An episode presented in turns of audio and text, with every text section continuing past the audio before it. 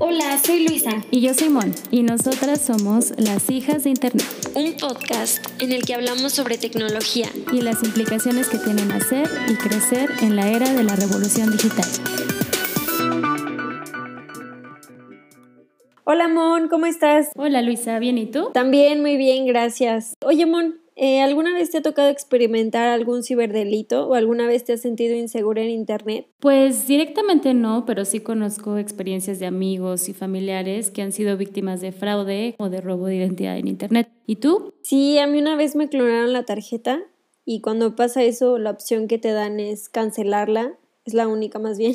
Y fue complicado porque yo estaba en el extranjero y estaba recibiendo en esa cuenta una beca, entonces pues obviamente no la podía cancelar, entonces tuve que hacer ahí algunas cosas en la banca en línea, subir el dinero y estarlo bajando cada que tuviera que comprar algo. La verdad fue un desastre y me sentí muy insegura, eh, muy frustrada también porque pues no podía hacer mucho desde el extranjero. La verdad se siente muy, muy feo. Claro, son experiencias muy frustrantes y justo por eso hoy vamos a hablar sobre la importancia de la ciberseguridad ciudadana. Mientras nos movemos por Internet y le damos nuestros datos personales a diversas plataformas digitales como Spotify, YouTube o a redes sociales como TikTok, Facebook o Instagram, estamos cada vez más vulnerables y expuestos a experimentar delitos como robo de identidad o de datos personales. Sí, y antes de empezar a platicar sobre esto, queremos expresar y recordar que todas las personas tenemos el derecho de existir de manera segura en los espacios digitales. Y aunque no existe un ambiente pro ciberseguridad y tenemos que depender de los términos y condiciones de cada desarrollador cuando entramos a las páginas web y aplicaciones, pues hay herramientas y estrategias que pueden ayudarnos a tomar el control sobre nuestra huella digital y prevenir el riesgo de amenazas maliciosas. Y también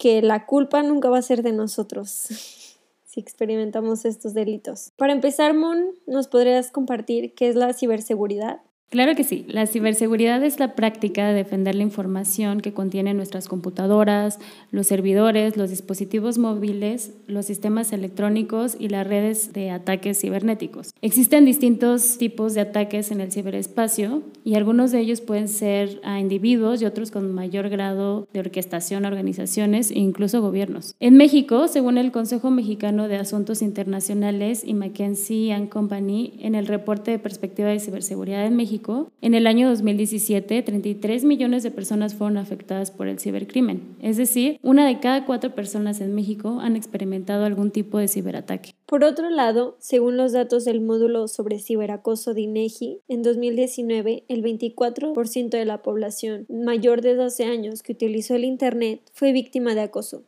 Esto equivale a 17.7 millones de personas. El 40% de las mujeres mayores de 12 años que fueron víctimas de ciberacoso recibieron insinuaciones o propuestas sexuales. Por su parte, el 33% de los hombres víctimas recibieron mensajes ofensivos. Nuestra creciente dependencia a Internet nos hace cada vez más vulnerables, tanto a ser víctimas de algún delito como a que nuestra información sea utilizada de modo que no queramos. Existen programas llamados malware o softwares maliciosos que pueden infectar nuestros dispositivos con el fin de dañarlos o de recolectar información privada. Ahondaremos un poco en estos distintos tipos de malware. Uno de los más perpetuados en el ciberespacio es el ransomware o robo de datos. Estos programas secuestran la información a cambio de un pago. Varias instituciones públicas en México han sido víctimas de este tipo de ataques, entre ellos la Comisión Federal de Electricidad, la Secretaría de Economía, el Banco de México y Pemex. De hecho, el pasado 10 de noviembre, Pemex sufrió un ataque en donde se solicitaron 565 bitcoins o 4.9 millones de dólares para liberar las computadoras afectadas de la empresa. Y también existen otros ataques como el phishing o pesquisas que consisten en el envío de correos, mensajes a través de SMS o en redes sociales con el objetivo de engañar al receptor a través de enlaces falsos. Al acceder a estos enlaces te solicitan datos personales y así la información queda vulnerada. Por lo general, estos ataques se utilizan para estafar y obtener información confidencial. Una amiga muy querida fue víctima de este tipo de ataques. A través de Facebook, un contacto de ella le envió un link. Cuando ella lo abrió, la llevó a una página de Facebook idéntica y le pedía sus datos de acceso, o sea, su correo y su contraseña. Ella, al pensar que era la página de Facebook original, los proporcionó. Al proporcionarlos, perdió por completo el acceso a su cuenta y los atacantes hacían mal uso de ella, escribiéndole a sus contactos de Facebook para extorsionarlos. Otro de los malwares son los spywares, que son programas maliciosos diseñados para espiar nuestros dispositivos. El ejemplo más emblemático de su uso en México es el caso de Pegasus. Pegasus es un software malicioso ligado a una empresa israelí, la cual vendía el software a los gobiernos con fines de seguridad nacional. El programa funciona a través del envío de enlaces maliciosos a la persona objetivo, convenciéndolos de abrir el enlace enviado y al abrirlo penetrar las funciones de seguridad de los dispositivos, instalando el software sin conocimiento del usuario. En 2017, una investigación realizada por Citizen Lab en la Universidad de Toronto publicó que en México una serie de activistas de derechos humanos, abogados, periodistas, así como políticos de oposición, fueron atacados por esta vía. También se identificó que la entonces Procuraduría General de la República había comprado el software en 2014 a través del Centro de Investigación y Seguridad Nacional, CISEN, hoy Centro Nacional de Inteligencia, CNI. Estas amenazas a nuestra seguridad digital tienen repercusiones y efectos no solo en el ámbito del ciberespacio, sino para muchas personas eh, psicológicos y físicos. Y en estos espacios en los que estamos cada vez más vulnerables, existen diversas formas de protegernos de posibles ataques en Internet. Aquí les traemos algunos tips de seguridad digital que les pueden ayudar a navegar en Internet de forma segura. Para empezar, es muy importante no acceder a la información privada o delicada, como cuentas bancarias o nuestras claves de acceso, como nuestras contraseñas, desde redes públicas, transportes públicos o cafés Internet. Para acceder a esta información delicada hay que utilizar solo redes Wi-Fi de confianza que requieran alguna clave de acceso que conozcamos. Para combatir el phishing es recomendable acceder a las páginas web escribiendo la dirección directamente en el navegador, no proporcionar nuestros datos personales a través de enlaces no verificados.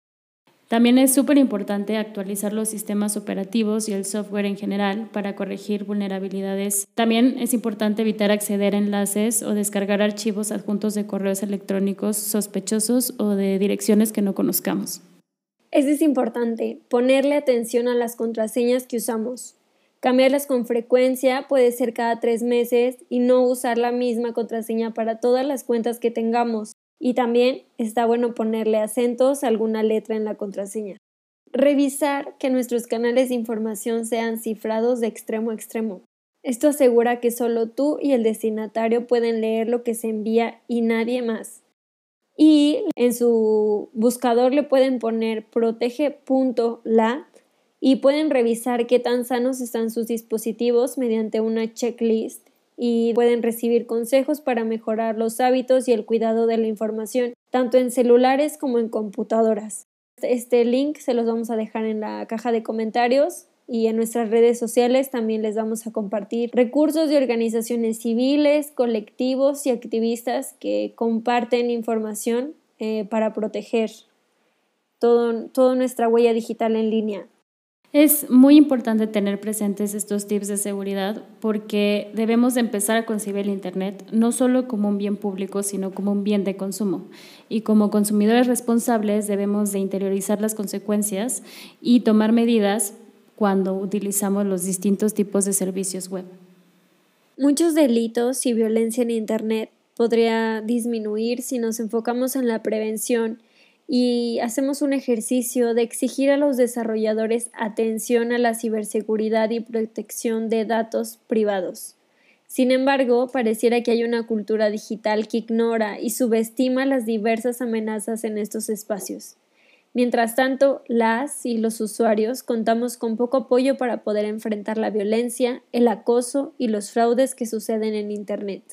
Muchas gracias por acompañarnos. Recuerden que nos pueden encontrar en las redes sociales como Hijas de Internet y que en la caja de descripción del podcast dejaremos algunas referencias que utilizamos para el programa.